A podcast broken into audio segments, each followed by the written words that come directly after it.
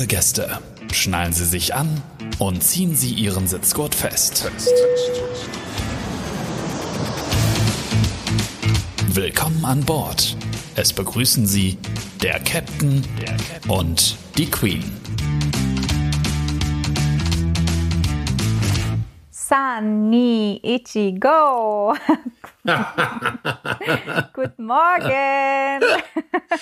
Ja, guten Morgen, Mascha. Ich dachte, ich zähle mal auf Japanisch zurück. Ja, ist eine super Idee. Ja, ich dachte mal, ich verstehe nichts, weil ich weder auf Japanisch rückwärts noch vorwärts noch überhaupt. Also ich kann schon zählen, ja, so ist nicht, aber nicht auf Japanisch. Ja, Ja. nicht mal bis Geht's drei. dir gut? Hm. Ja, Ja. klar. Hast du gut geschlafen? Wenn wir aufnehmen, äh, geht's mir immer gut. Ja, gut geschlafen. Ich schlafe ja immer am Ende des Monats, insofern, äh, da sind wir noch nicht ganz. Also das mit dem Schlafen wird mit dem Alter nicht besser, habe ich festgestellt. Und äh, es geht ja bald für mich auf die Langstrecke. Da bin ich mal sehr gespannt, wie das, das dann so ist klappt. tatsächlich so. Ich merke auch, je älter ich werde, desto weniger schlafe ich.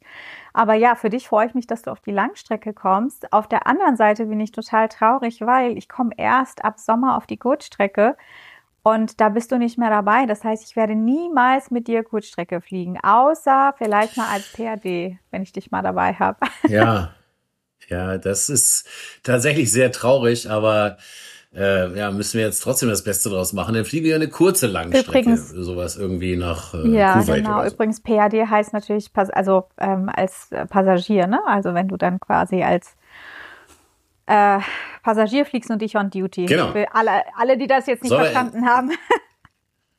Sollen wir mal erklären, was das Ja, PAD eigentlich heißt? Also PAD heißt genau genommen Passenger Able for Disembarkation. Das ist eigentlich relativ negativ ausgedrückt. Das bedeutet, genau, wenn du Standby fliegst, musst du immer damit rechnen, bis die Türen zu sind, dass jemand zu dir sagt, ähm, ah, tut mir leid, leider können wir sie trotzdem Kannst nicht bitte mitnehmen. raus. Ist mir auch schon Aussteigen. passiert und musste ich auch Ja. schon machen. Und das ist äh, nicht angenehm, muss man ehrlich sagen. Aber leider äh, Teil des, ist es Teil Das des kann Spiels. ja auch bei Passagieren vorkommen. Nichts ahnend sitzen sie da Ja. mit ihrer Bordkarte und dann wird man ihnen sagen, tut, tut uns leid, wir können sie leider nicht mitnehmen, denn ein Besatzungsmitglied ist krank und wir können aus äh, ja, gesetzlichen Vorgaben und Sicherheitsgründen können wir, müssen wir 50 Personen weniger mitnehmen. Das ist auch unser heutiges Mhm. Thema, nämlich krank im Layover. Oder was passiert eigentlich, wenn Besatzungsmitglieder krank werden? Wie läuft das ab und was heißt es am Ende auch für den Passagier oder was könnte es für den Passagier heißen? Ja. Und es zeigt, finde ich, dieses ganze Thema, wie viele Gedanken sich in der Fliegerei gemacht werden, wie viel man gelernt hat über die Jahre, aber wie viel man vorausdenkt, was, glaube ich, viele Menschen gar nicht sehen oder, oder, oder wissen. Aber dieses Thema zeigt es, weil, äh, wenn wir dann mal dazu kommen, warum man denn eigentlich mit weniger Passagieren losfliegen muss, äh, hat das in erster Linie ja Sicherheitsaspekte oder in allererster. Linie. Und das ist auch der, der Grund, warum äh, Flugbegleiter an Bord sind. Das sage ich auch meinen Crews immer beim Briefing. Wenn man sich das erste Mal trifft, sage ich immer, wir sind hier an Bord, damit alle Menschen überleben. So, das ist mal der erste Punkt, das ist das Wichtigste. Und bei Flugzeugunfällen sieht man das auch immer, wie wichtig das ist, dass die Flugbegleiter sich das immer wieder bewusst machen und auch so trainiert sind. Und dafür ist es essentiell, dass sie erstmal selber überleben. Mag jetzt ein bisschen egoistisch klingen, aber man stellt sich halt vor, es kommt zu einem Notfall und sie würden sich nicht selber schützen, dann sind sie nicht in der Lage, jemandem zu helfen. Also diese, diese Priorität finde ich ja sehr, sehr Das wichtig. ist richtig. Ich habe jetzt noch mal ein bisschen nachgelesen. Unter passagierrechte.org kann man nämlich auch lesen, dass äh, da steht nämlich, dass ab einer Zahl von 20 Fluggästen eine Flugbegleiterin anwesend sein muss und ab, und ab einer Passagierzahl von über 50 Personen sind zwei Mitarbeiter einzusetzen. Und natürlich in höheren Genau. Reiseklassen sind die Anzahl von Stewardessen und Stewards größer als im Gesetz vorgeschrieben. Ähm, das heißt, auf der Kurzstrecke kann das dann durchaus mal vorkommen, dass wenn jemand im Layover krank wird oder nicht einsetzbar, einsatzbar ist, dass man da eben äh, aufgrund von Minimumcrew und äh, aufgrund der Größe des Flugzeuges und Flugbegleitersitze dann ähm, äh, eben nicht so viele Flugbegleiter quasi planen kann. Ne? Und wenn dann einer ausfällt, dann kann es sein, dass man dann eben Passagiere zurücklassen muss. Ja, genau. Und ähm, natürlich besonders, ja, oder das heißt besonders wahrscheinlich ist das natürlich, wenn es irgendwo außerhalb einer Homebase passiert, weil dort in der Regel ja kein Flugbegleiter äh, vor Ort ist, der denjenigen ersetzen könnte. Richtig. Ja, das würde man natürlich versuchen. Man schaut natürlich, ob vielleicht ein Flugbegleiter im Layover ist, der das machen könnte. Da muss es dann aber auch passen, was die Flugdienstzeit und Ruhezeit angeht. Und natürlich ist der ja auch wieder in einer anderen Crew und die darf dann auch nicht zu wenige haben. Also das wird geprüft. Oder vielleicht hat man ähm, eine Deadhead Crew an Bord zufällig, aber da muss dieser Flugbegleiter auch oder diese Flugbegleiterin auch die richtige Lizenz Richtig. haben, die muss auch gültig sein. Also alle Vorgaben müssen erfüllt sein. Uhrzeiten eventuell das, eingehalten werden, ja. Genau, Ruhezeiten, Flugdienstzeiten und ähm, das ist ja eben wichtig. Und äh, manchmal schließe ich mich nicht aus. Wenn man als Passagier reist, dann sieht man ja in erster Linie seinen Flug. Genau. Und wenn der dann ausfällt, also ich hatte mal ein Beispiel, ich bin als Passagier geflogen und äh, da saß er im Wartebereich und es ging nicht los mit dem Einsteigen und irgendwann kam der Kapitän und sagte, ja, das mag jetzt ein bisschen komisch klingen, aber wir können nicht losfliegen, weil der Sitz des Co-Piloten sich nicht nach vorne verstellen lässt. Oh. und der Sitz war halt hinten, nach hinten geschoben, die kann man so nach vorne hinten verschieben, damit man äh, aussteigen kann aus seinem Sitz. Und da war der Fahrer so verklemmt, der fuhr nicht wieder nach vorne und er wäre nicht an die Pedale gekommen. Ja. ja. Und ist dieser Flug ausgefallen, weil das erst eine größere Reparatur ähm, nach sich zog. Man mhm. musste den Sitz ausbauen. Kann man sich ja vorstellen, dass das eben nicht so ja. schnell geht. Ne? Das kann natürlich alles das, vorkommen. Ähm, Aber wenn dann natürlich ja. auch einer aus der Crew krank wird, dann kann es ja auch vorkommen, wie gesagt, äh, je nach Flugzeugmuster und ähm, die Einsatz, äh, eingesetzten Flugbegleiterzahl kann es dann auch schon vorkommen, dass man weniger Gäste mitnehmen kann. Na, ne, und ja. die 50 Gäste dann quasi da bleiben. Das kommt ähm, relativ selten vor, weil wir immer mehr Flugbegleiter sind. Noch. aber auf der, auf der Langstrecke, auf der, ja, auf der Kurzstrecke ist es schon. Stimmt, auf ne, der Langstrecke sind wir mehr, aber auf der Kurzstrecke ist es tatsächlich knapp. Und umso mehr mhm. ist es mhm. wichtig, dass wir da immer auf uns achten und äh, eben weniger risikoreiche äh, Aktivitäten im Layover genau. anstreben. Denn letztendlich sind wir ja da, genau. um äh, eigentlich ähm, ja ähm, und einsetzbar zu sein. Deswegen sage ich auch immer, wenn Kollegen irgendwo Dinge unternehmen möchten, dass sie da bitte darauf achten, dass nichts passiert, dass sie vorsichtig sind und manchmal muss man das auch tatsächlich mit dem Kapitän abwägen, je nachdem, was unternommen werden genau. soll und was die Kollegen vorhaben. Denn ähm, ja, manchmal ähm, kann man dann nicht sagen, nee, äh, das geht, sondern man muss dann vielleicht eher sagen, tut mir leid, das ist jetzt im Leobar vielleicht doch nicht so passend. Genau. Ja? Es ist auch, das Witzige ist, Menschen können Risiken oftmals nicht gut einschätzen. Ja. Also was gefährlich ist oder nicht. Ne? Ähm, es beginnt damit, dass für den einen ist Motorradfahren sehr gefährlich und für den anderen überhaupt mhm. nicht oder so. Und ähm, diese, diese Risikoeinschätzung ist sehr, sehr subjektiv. Mhm. Und ähm, wenn du zum Beispiel ins Layover gehst, und das weißt du auch, ist es halt in anderen Ländern, sind Dinge, die in Deutschland überhaupt nicht gefährlich sind, in anderen Richtig. Ländern vielleicht sehr gefährlich. Ja. Stichwort, du nimmst, ähm, gehst irgendwie schick essen. In Deutschland würdest du vielleicht schön Schmuck mhm. tragen oder irgendwie äh, keine Ahnung, eine teure Handtasche. Und wenn du das aber in Brasilien machst oder so, oder in Südafrika und du gehst am besten noch zu Fuß zu diesem Restaurant, ist es halt deutlich gefährlicher, äh, muss man so zu sagen, als wenn du es in Deutschland machst. Das muss einem immer wieder bewusst sein, diese Besonderheiten der einzelnen, mhm. der einzelnen Länder, in die man reist. Ja, ne? das ist richtig.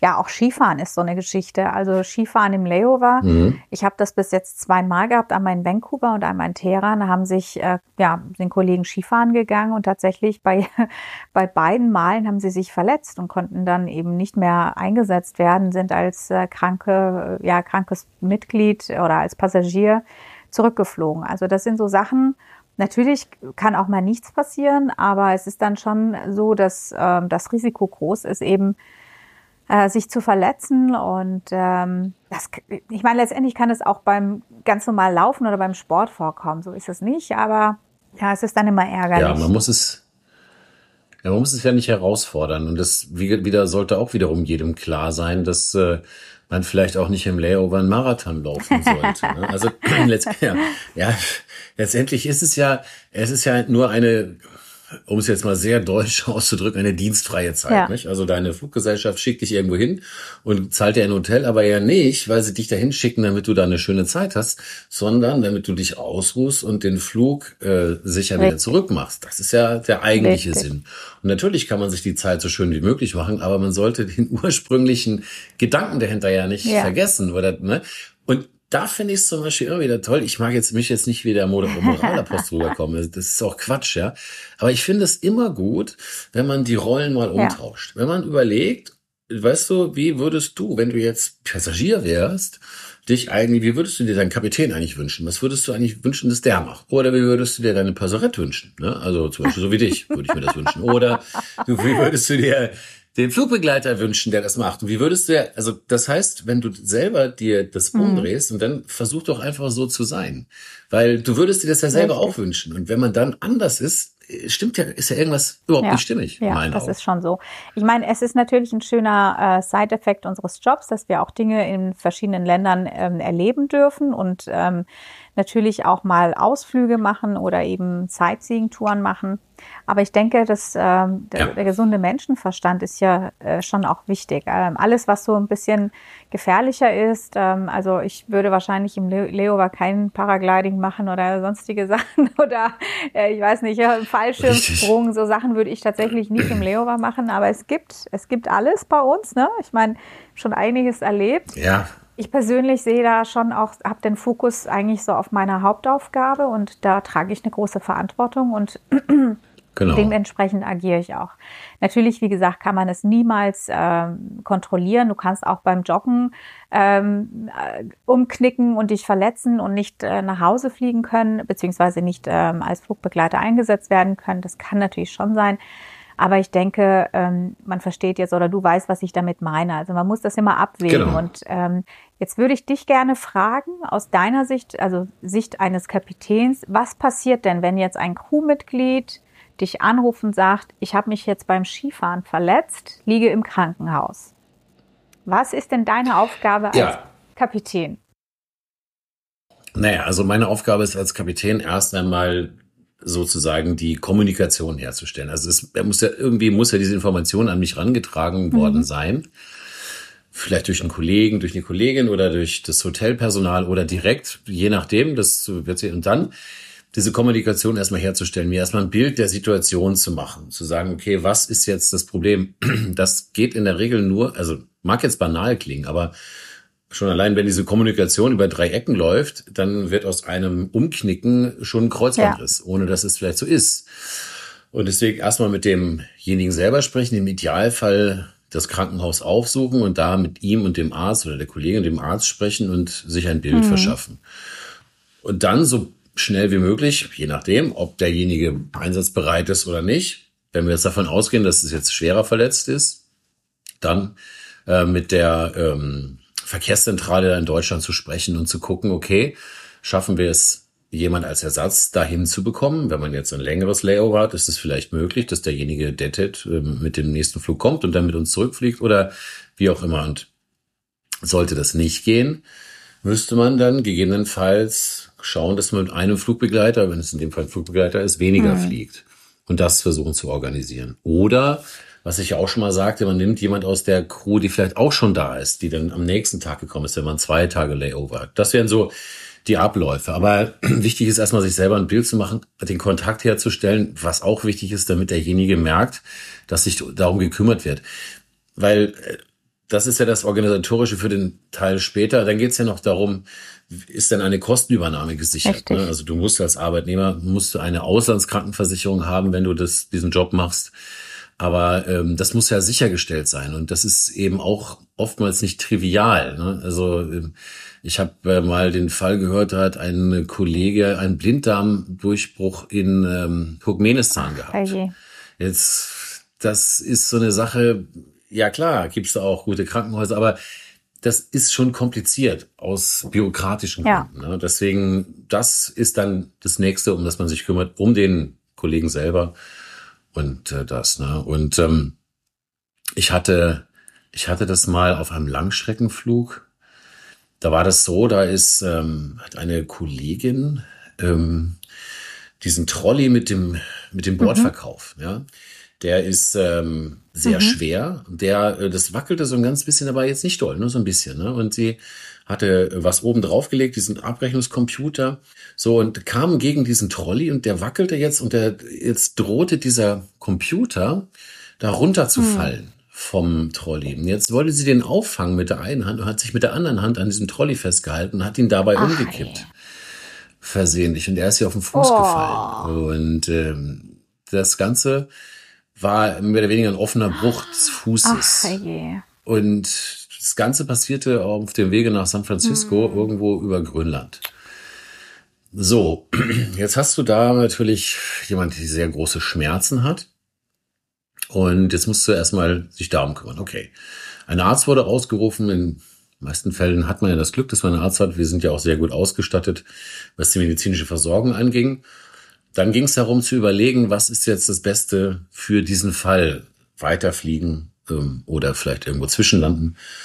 Und da das jetzt ja keine Infektion mhm. war oder keine lebensbedrohliche Situation, nur etwas sehr Schmerzhaftes und dieser Bruch, ja gut, der muss irgendwann mal gerichtet werden, aber das ist jetzt auch nichts, was innerhalb der nächsten 30 mhm. Minuten passieren müsste. Haben wir uns dann entschieden, zusammen mit dem Arzt und wir haben auch eine Hotline, die wir anrufen können, dass wir weiterfliegen. Und dann ist sie dort am Zielort dann eben direkt abgeholt worden mit dem Krankenwagen ins Krankenhaus und damals war ich ja noch Co-Pilot. Ich bin dann nach der Landung sind wir ins Hotel und direkt mit dem Kapitän haben wir uns ein Auto gemietet und haben sie im Krankenhaus mhm. besucht, um auch den Kontakt herzustellen. Das war eine sehr junge Kollegin in dem Fall und äh, die Eltern hatten nur die Information bekommen seitens der Firma, dass ihre Tochter sich verletzt hat an Bord und weiter mhm. nichts. Und jetzt war es wichtig, damals gab es auch, sie hatte noch irgendwie kein Handy, das war das ist noch relativ schon relativ mhm. lange her war es wichtig, dass man eben den Kontakt auch herstellt, weil die Eltern in Deutschland sich natürlich große Sorgen gemacht haben und haben dann mit denen telefoniert und äh, die beruhigt. Es war dann letztendlich da dann alles okay. Es wurde eingegipst und sie ist dann später mit uns dettet äh, hm. zurückgeflogen nach zwei ja, Tagen. Ja. ja, das ist. War jetzt kein, kein schönes Layover für sie und äh, sehr schmerzhaft, aber in dem Fall hat das alles reibungslos funktioniert. Genau, wir haben ja als Führungskräfte natürlich auch eine Fürsorgepflicht und auch unsere Aufgaben, wenn sowas genau. passiert, sind wir immer für die Kollegen da. Wir fahren immer mit und machen und nehmen da Kontakt auch genau. zur Firma und gewöhnt, bin auch gewünscht zur Familie und kümmern uns auch um unsere Kollegen.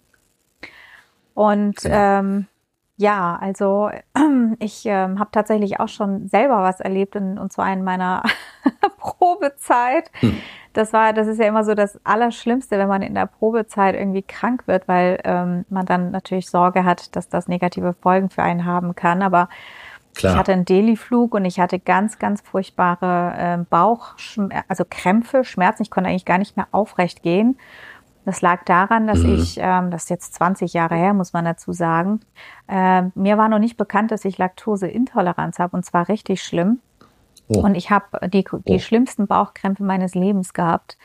Und ähm, wie gesagt, ich wusste halt eben nichts davon. Delhi angekommen, äh, wurde ich dann schon mit Wheelchair abgeholt, weil ich wirklich war gekrümmt. Ich hatte solche Bauchkrämpfe, ich habe wirklich fast geschrien vor Schmerzen und okay. habe dann auch äh, im Hotel direkt eine Spritze in den Bauch bekommen, um die Krämpfe zu lösen. Der Arzt war dann so, äh, ja, jetzt sofort eine Spritze in den Bauch. Oh. Ja, und oh, ja, das war, das war, ich bin immer noch traumatisiert davon. Auf jeden Fall das hat er dann angewiesen, der Vertragsarzt äh, von unserer Airline, dass ich da erstmal bleiben muss und nicht zurückfliegen darf. Also auch ein Arzt kann dann erteilen, fit to fly oder nicht. Und mhm. ich war dann tatsächlich eine ganze Woche in Delhi. Und äh, wow. genau. Und ähm, ich hatte dann immer gehofft, dass er sagt, okay, Sie dürfen wieder nach Hause fliegen, aber er wollte mich dann auch täglich sehen. Das heißt, er hat ja auch sicherlich Geld dran verdient. Und ich hatte irgendwann den Eindruck, okay, der ja. will gar nicht, dass ich gehe, weil mir ging es ja schon irgendwann Alles besser. Klar.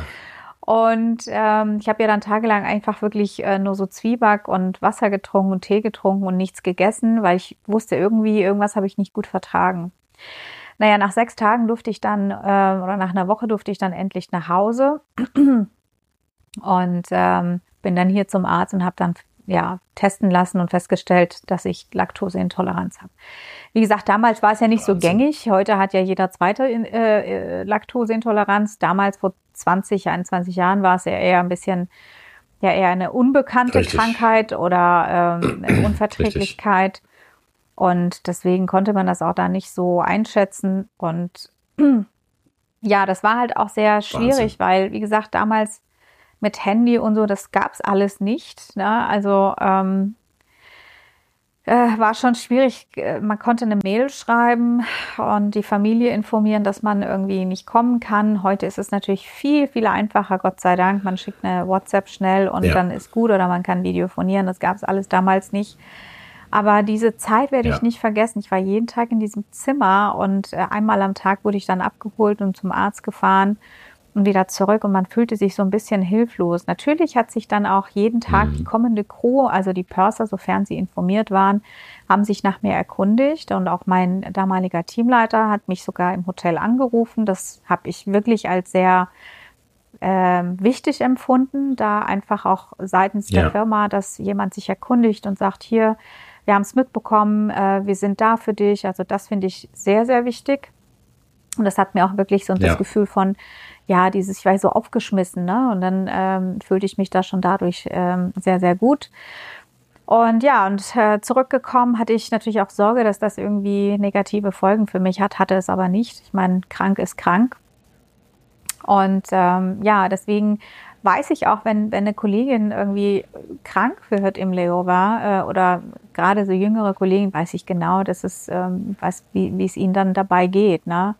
Und versuche da auch als Pörser ja. ihnen die Unsicherheit zu nehmen oder auch das schlechte Gefühl.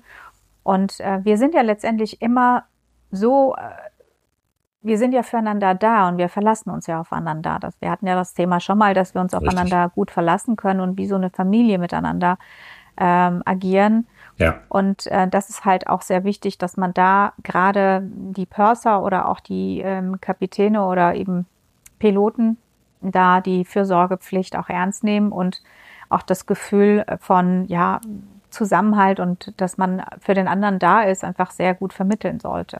Ne? Ja, genau. und es ist, ja, genau so ist es, so empfinde ich das auch. Und das ist etwas ganz Tolles an diesem Beruf, dass, obwohl man sich in der Regel, wenn man sich äh, da in, zum Abflug trifft, noch nie gesehen ja. hat, und auch noch nie zusammengeflogen ist, genau dieser Zusammenhalt gleich da ist, weil jeder das so Richtig. lebt.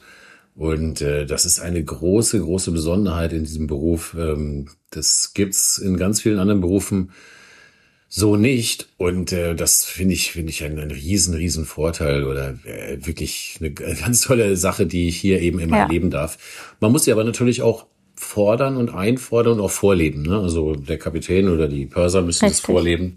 Und die Flugbegleiter natürlich auch. Also was weiß ich, ne? wenn man zum Beispiel plant, einen Ausflug zu machen, wo auch immerhin, dann muss man den Kapitän Auf informieren, dass der dann das Auf weiß. Jeden Fall. Ne? Und auch, wenn man eben nicht im Crewhotel schläft, sondern Freunde besucht, es ist da auch umso wichtiger genau. oder es ist sogar so, äh, soweit ich weiß, festgelegt, dass man da auch sagt, wo man ist und die ähm, genau. Nummern austauscht und im Kontakt ist, weil ähm, der Kapitän muss da schon auch Bescheid wissen, wo sich das Besatzungsmitglied dann auch aufhält.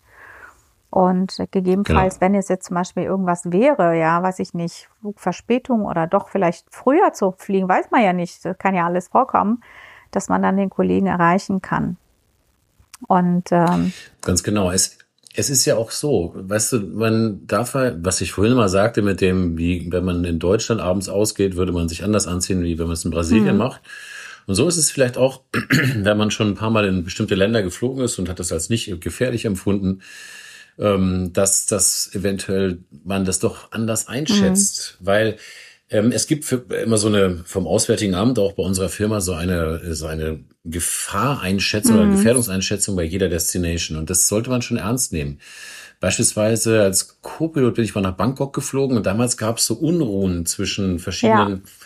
Parteien. Ähm, Gruppierungen, da ging's ja genau. Und das hat man schon als Europäer kaum verstanden. Ja. Da gab's den Gelbhemden genau. und Rothemden und so weiter. Ich kann es ja auch nicht mehr genau sagen. Auf jeden Fall sind wir da hingeflogen und unser Crew-Hotel war gar nicht das Normale in der Stadt, sondern in der Nähe des Airports. Aufgrund dieser Auseinandersetzung trotzdem wirkte alles friedlich. So, und jetzt sind wir von dem Hotel aus nur in eine nahegelegene Mall, also gar nicht in die Innenstadt gegangen, nur um da irgendwas mhm. einzukaufen. Äh, bin ich, wollte ich hinfahren und empfand es bis dahin als Bangkok wie immer. So, dann fuhr ich mit dem Taxi gerade vor, vor diesem Mall. Auf einmal merkte ich, sah ich, wie alle Leute aus dieser Mall mehr oder weniger rausgelaufen kamen. Oh, und da dachte ich, oh, das ist jetzt hier komisch. Bleib mal lieber in einem Taxi sitzen und fahr zurück im Hotel. Und dann dauerte das ein bisschen, weil auch Stau auf der Straße war. Habe ich noch einen Kollegen gesehen, den habe ich noch eingeladen ins Taxi und wir zum Hotel zurückgefahren. Und was war passiert? Die Polizei hatte diese Demonstration in der Innenstadt, da in dem Lumpini Park, einfach mal gewaltsam aufgelöst und alle sind versprengt überall hingegangen. Jetzt hatte man Angst, dass diese, dass diese Demonstranten wahllos irgendwelche Anschläge durchführen würden. Und besonders erschreckend war dann im Hotel angekommen, stellte ich fest, dass das Handynetz nicht mehr funktionierte. Mhm. Ähm, Internet war abgeschaltet und im Fernsehen lief auf jedem Sender, also egal ob es CNN oder lief überall thailändische Staatsfernsehen mit irgendwelchen Durchsagen, die ich nicht verstanden habe. Und das hat auf einmal, dann fühlt man sich auf einmal komisch, ja. aber man, dann sieht man diese Gefahr erstmal wirklich. Ja. Und äh, ich, das, da bin ich wieder mit, dem, mit der Risikoeinschätzung ähm, die wir de facto nicht machen können. Nur weil das vorher fünfmal sicher war, heißt es noch lange nicht, dass es deswegen überhaupt sicher ist. Ne? Das, das ist genauso, als wenn ich dreimal mit dem Motorrad ohne Helm fahre, kann ich daraus nicht schließen, dass es ungefährlich ist. Ne? Das ist es halt. Und, ich meine, ähm, ich habe das auch damals erlebt. Das war 2008 im Dezember. Da war ich nämlich genau zu dieser Zeit in Thailand und ähm, äh, habe das äh, einzel also an dem Tag, wo es begann, sind wir sogar in Bangkok äh, zurückgekommen aus ähm, äh, wo waren wir denn? Krabi sind wir zurückgelandet mhm. und haben dann schon auf dem Weg, weil wir wollten noch mal eine Nacht in Bangkok schlafen und dann nach Hause fliegen, äh, nur noch gesehen, wie ähm, diese ganzen äh, Gelb- und Rothemden quasi den, den Flughafen stürmen. Während wir da vom Flughafen weggefahren sind, haben wir erstmal gar nicht verstanden, um was es geht. Und im Hotel angekommen, ja. war es dann noch schlimmer. Am nächsten Tag, als wir wegfahren wollten zum Flughafen, hieß es ja, die Flüge sind gecancelt. Der Flughafen ist ähm, äh, gar nicht mehr, kann man gar nicht hinfahren. Der ist besetzt worden von, ich weiß nicht mehr welche Partei. Und dann ja. sah man auch teilweise blutige Leute ins Hotel reinlaufen. Äh, es war schon wirklich ganz schlimm. Und ähm, dann war es halt auch so, dann werden ja, dann guckt natürlich der Kapitän, dass er die Crew zusammenkriegt. Und wenn du wenn natürlich, wenn alle mhm. im Hotel sind, ist es einfacher. Man ruft dann alle Zimmernummern an und bespricht das dann oder trifft genau. sich. Und wenn jetzt einer dann tatsächlich woanders ist, ist, das macht ja eben die ganze Sache schwieriger. Wir sind dann damals, äh, weil der Flughafen zu war, wurden wir dann mit den Bussen, ich weiß nicht, ich glaube, wir sind zwölf Stunden gefahren Richtung Phuket, Flughafen Phuket und sind ja. dann von Phuket zurückgeflogen. Ja. Jetzt stellt man sich vor, dass einer der äh, Crewmember irgendwo privat äh, in einer anderen Stadt ist, ja. außerhalb von Bangkok und Freunde oder Verwandte besucht, ja, kriegt den jetzt erstmal wieder ins Crewhotel zurück unter diesen Umständen ja. und äh, guckt, dass du den auch noch quasi mit in den Bus nach Phuket kriegst. Und das ist eben genau der Punkt. Genau. Man weiß halt einfach nie, was passiert. Und ähm, gerade als ähm, ja, Kapitän hast du natürlich eine Verantwortung gegenüber deiner Crew. Du musst die irgendwie immer beisammen haben, du musst sie informieren, du musst sie also gerade in solchen Situationen auch äh, quasi bei dir haben und wiederfinden und in Sicherheit ähm, bringen oder die Sicherheit irgendwie gewährleisten, sofern du kannst. Und wenn dann einer eben nicht da ist äh, und, und irgendwie drei Tage zu irgendwelchen Verwandten gefahren ist, ist halt natürlich schwierig. Natürlich äh, ist Richtig. das machbar und das machen auch viele und es ist auch in den meisten Fällen in Ordnung, aber da, ähm, das waren, das waren so Situationen, die ich erlebt habe, wo ich dachte, also wichtig immer, dass man doch im Hotel ist und ähm, bei seiner Crew ist, falls irgendwas sein sollte. Oder man stelle sich vor, es kommt ein Erdbeben. Ich meine, das sieht man ja heutzutage, passiert das ja ähm, wirklich unerwartet. Und da ist es wichtig, dass ja. man schnell zueinander findet und äh, dann eben auch die ähm, firmenseitigen äh, Änderungen oder, oder Vorgehensweisen dann auch schnell umsetzen kann. Genau, ich meine, das ist natürlich heute oftmals einfacher, weil die allermeisten ein Handy haben und auch irgendwo im Ausland mobil erreichbar sind. Deswegen, das war früher alles nicht so. Aber bei dem Beispiel, was ich aus Thailand oder was du ja auch erlebt hast, ähm, in Ländern kann das eben so sein, dass Ganz einfach das genau. Internet abgeschaltet Ganz genau. Und das Handynetz abgeschaltet wird. Ich habe es ja selber erlebt und äh, dann kann man gar nichts mehr. Ja. Ne? Und äh, deswegen, man soll nicht immer von dem schlimmsten Fall ausgehen. Aber wenn ich schon zum Beispiel in ein Land, in ein Land reise und ich weiß, dass es dort hm, im Moment hm. so ist, dann sollte ich vielleicht auf irgendwelche ausgedehnten Ausflüge, oder nicht nur vielleicht, sondern ganz bestimmt hm. verzichten hm. und diese Warnung auf jeden Fall ja. ernst nehmen. Ja. ja. Ja, wie gesagt, es kann ja immer mal wieder vorkommen. Aber äh, ich finde es äh, richtig gut, wie wir versorgt werden. Also wenn wir mal krank werden, dass das wirklich alles sehr ja, durchorganisiert ist, ähm, auch was die ja. Kosten betrifft, dass das äh, natürlich übernommen wird und ähm, man da jetzt nicht irgendwie auf sich selbst gestellt ist. Gerade in den USA schießen ja die Kosten plötzlich auf äh, Tausende von Euro, wenn man ins Krankenhaus kommt. Und das kann genau. man dann natürlich als Einzelperson vielleicht erst gar nicht ähm, stemmen. Nichtsdestotrotz ja. ähm, habe ich äh, noch separat eine Auslandskrankenversicherung. Ähm, habe ich, also ich glaube, das hat heutzutage fast jeder, aber ähm, das ist halt einfach sehr, sehr wichtig, dass man da versichert ist und dass da ähm, im Falle eines Falles ähm, quasi alle Formalien geklärt werden können auf dem unkompliziertesten Weg. Das ist richtig, ja. Es ist ja auch so, wenn zum Beispiel an Bord mal was passiert, was ich vorhin erzählte mit der Kollegin, hm. dann sind wir auch da ja sehr gut genau. ausgerüstet. Also da kommen wir ja zu, der, zu dem Training, was ich ja sagte, die Flugbegleiter sind an Bord zuständig, damit alle Menschen überleben. Richtig. Deswegen machen alle Flugbegleiter und auch Piloten jedes Jahr dieses sogenannte Emergency Training, also ein Notfalltraining, wo halt zum einen trainiert wird, wie man so schnell wie möglich ein Flugzeug evakuiert, wie die Türen geöffnet werden, in welcher Situation mhm. Türen in Flight oder in Park geöffnet werden, ähm, also mit der Rutsche, die ausgebracht wird oder vielleicht ohne. Aber auch, wie man miteinander kommuniziert. Und ähm, da gab es mal einen Vorfall bei einer anderen Airline, der das ganz interessant zeigt, dass Kommunikation ja das ist, was der andere versteht. Also da gab es einen Vorfall, die haben äh, den Pushback gemacht, da sind zurückgestoßen worden und die Triebwerke angelassen.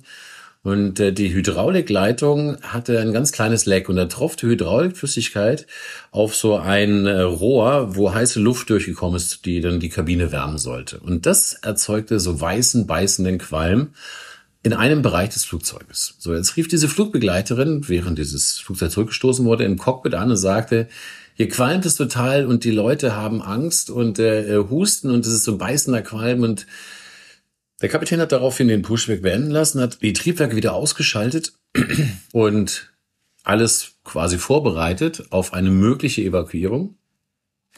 Und um sich ein Bild zu machen, hat er dann nach einer gewissen Zeit, die Checklisten müssen dann da äh, gelesen werden, die Kollegin wieder angerufen und gefragt, wie es aussieht.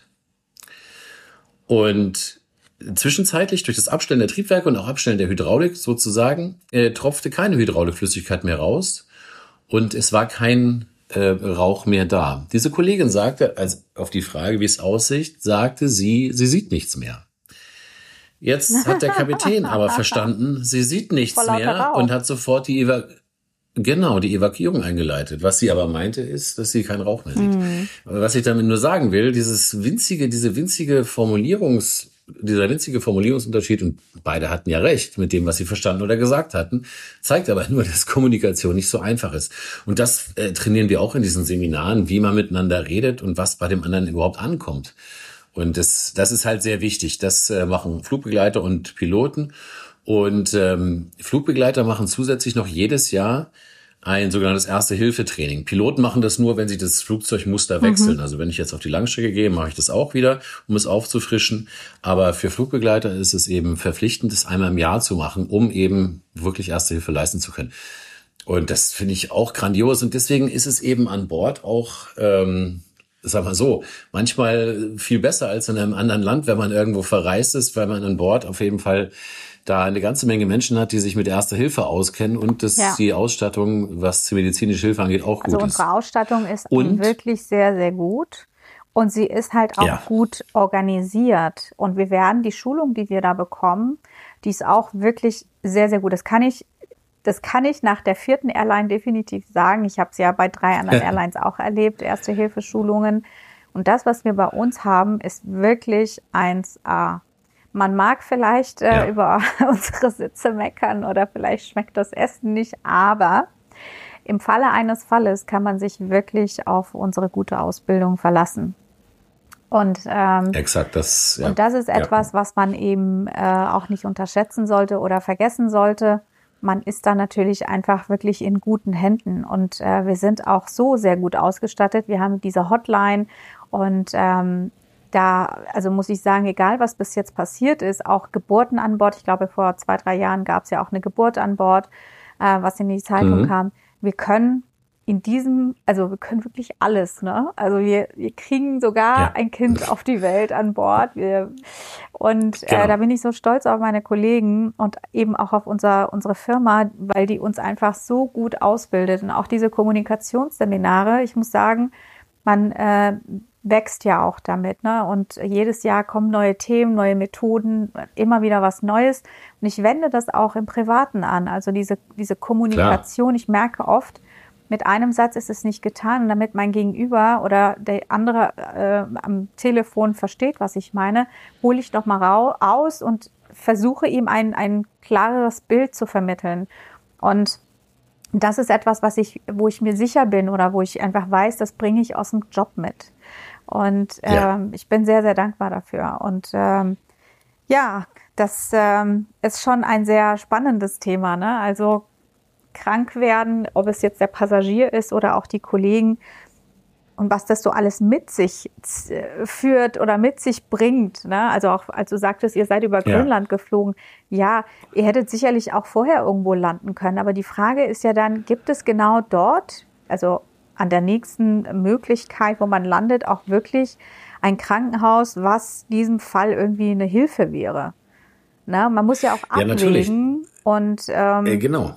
Und letztendlich. Und du musst ja abwägen. Ja. Du musst ja abwägen, also das musst du natürlich. Und in dem Fall, was ich erzählte mit dem Knochenbruch, klar ist das total schmerzhaft. Und das wäre, aber wir haben Schmerzmittel an Bord, das ist das mhm. eine. Und für diese, für diesen Knochenbruch ist es nicht so entscheidend, ob der jetzt in einer halben Stunde oder ja. in, in zehn Stunden ja. geschient wird. Es muss halt innerhalb des nächsten Tages genau. mal gemacht werden. Aber und dann haben natürlich, muss man eben auch die Interessen der anderen Passagiere abwägen. Ne? Wenn es jetzt eine lebensbedrohliche Situation Richtig. ist, ist natürlich wieder was anderes. Aber auch da, du bist immer im Nordatlantik, hm, ähm, oder du bist über äh, Zentralafrika. Hm, ja. ja, was ist jetzt, welches Krankenhaus ist es besser? Wir haben eine Hotline, die uns da sehr gut unterstützt, aber es ist eine schwierige Abwägung. Also, ne, ich meine, es hat auch mal einen lustigen Fall gegeben, das heißt in Anführungsstrichen, also jemand hatte Herzprobleme, das ist so gesehen ja nicht lustig, mhm. aber ähm, er hatte das, äh, gab dich zu erkennen und es wurde nach einem Arzt, es wurde ein Arzt ausgerufen und es haben sich 56 Menschen an Bord gemeldet, ja. So, dann hat der Pörser gesagt, ja gut, in dem Fall äh, können wir ja mal fragen, wer denn vielleicht äh, Kardiologe ist. Also das würde ja vielleicht helfen. Und jetzt haben sich wieder 56 gemeldet, weil die auf einem Weg zu einem kardiologischen Kongress irgendwo nach Dubai waren. Grandios. Und also jetzt könnte es ja eigentlich nicht besser sein, wobei vielleicht waren es schon zu viele Leute, die dann zu viele Meinungen hatten. Aber was ich damit sagen wollte, ist also, es ist in der Regel aufgrund des, von der, aufgrund der Wahrscheinlichkeit immer ein Arzt an Bord. Und in dem Fall hatte der Patient natürlich richtiges Glück, weil so viele ähm, Ärzte hätte er in keinem Krankenhaus der Welt irgendwo antreffen Ja, wir haben ja sehr oft äh, ähm, Gäste, die sich dann auch schon vorab registriert haben, dass sie im Falle eines Falles dann auch helfen. Da ist man auch immer sehr dankbar. Ja. Oder man sieht das eben anhand ähm, des Titels. Ich meine, es muss dann auch nicht immer ein Arzt sein, wenn jemand einen Doktortitel hat, aber wir rufen dann immer Ärzte aus und, und Gott sei Dank melden sich auch alle und sind hilfsbereit. Und äh, wenn ja. halt keine Ärzte an Bord sind, dann haben wir, wie gesagt, die Hotline, aber auch uns. Und ähm, gemeinsam, äh, muss ich sagen, treffen wir immer die richtige Entscheidung. Wir treffen immer die richtige Entscheidung. Letztendlich also sind wir ja so trainiert, wir sind ja so trainiert, dass wir da nach, auch nach Checklisten vorgehen, um so die bestmögliche Entscheidung zu treffen. Genau. Das ist im Cockpit so und das ist in der Kabine auch so, dass ihr einfach Checklisten habt, nach denen das Richtig. abläuft.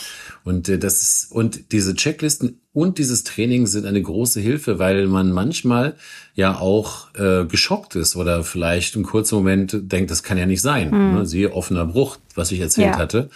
Aber mit diesem Training und diesen Checklisten äh, funktioniert man einfach. Und das ist eben ein großer, großer Vorteil, äh, den wir haben oder den man eben hat, wenn man dieses Training genießt. Und hat man, das hast du vielleicht auch schon erlebt, in privaten Situationen eben manchmal auch, äh, dass man da das dann wieder anwenden konnte oder automatisch angewendet hat. Ne? Ja, ja, das ist so.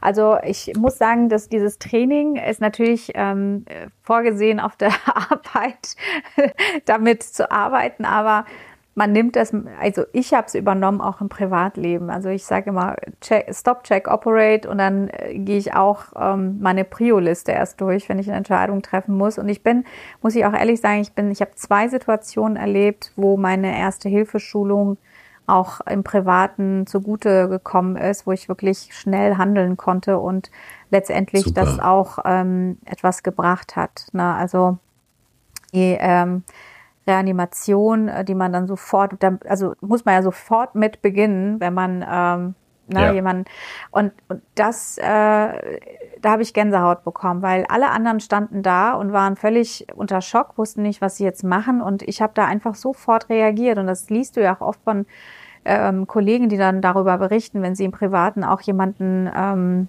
ähm, ja, wo sie erste Hilfe geleistet haben.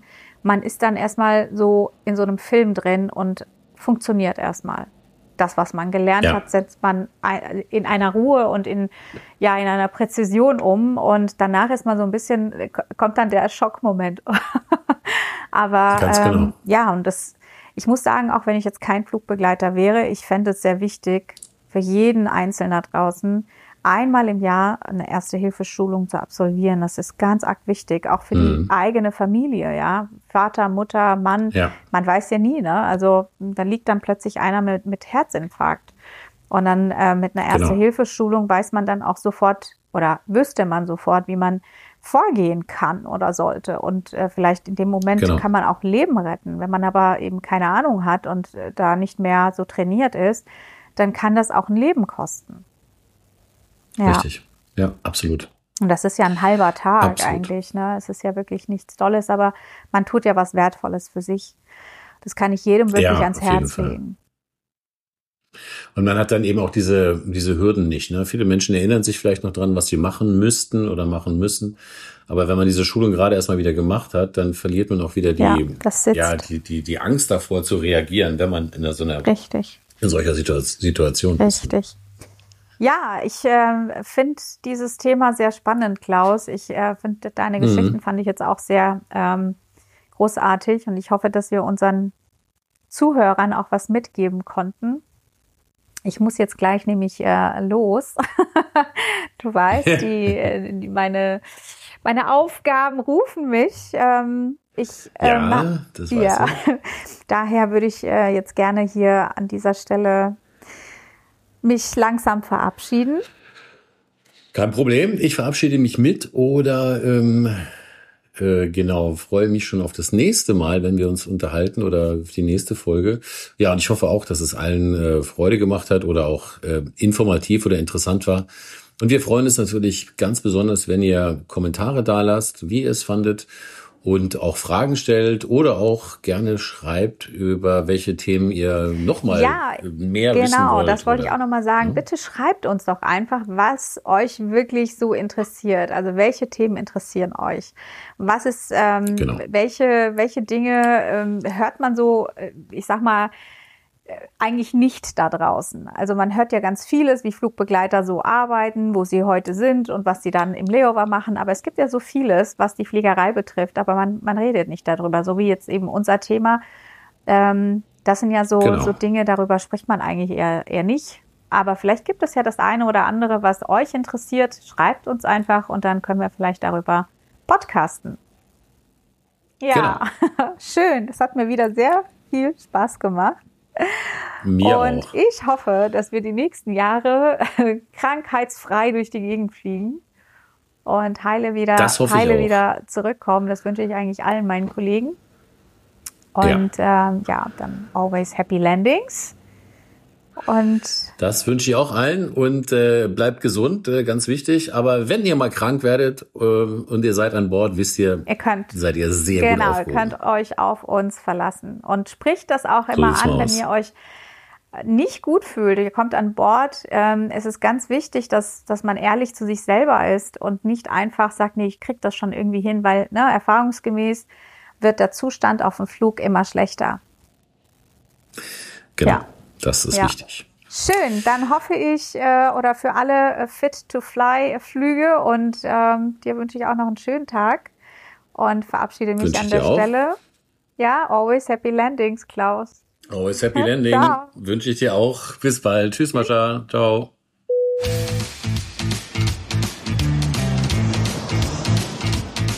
Liebe Gäste, wir sind soeben gelandet. Bis zum nächsten Mal. Auf Wiedersehen.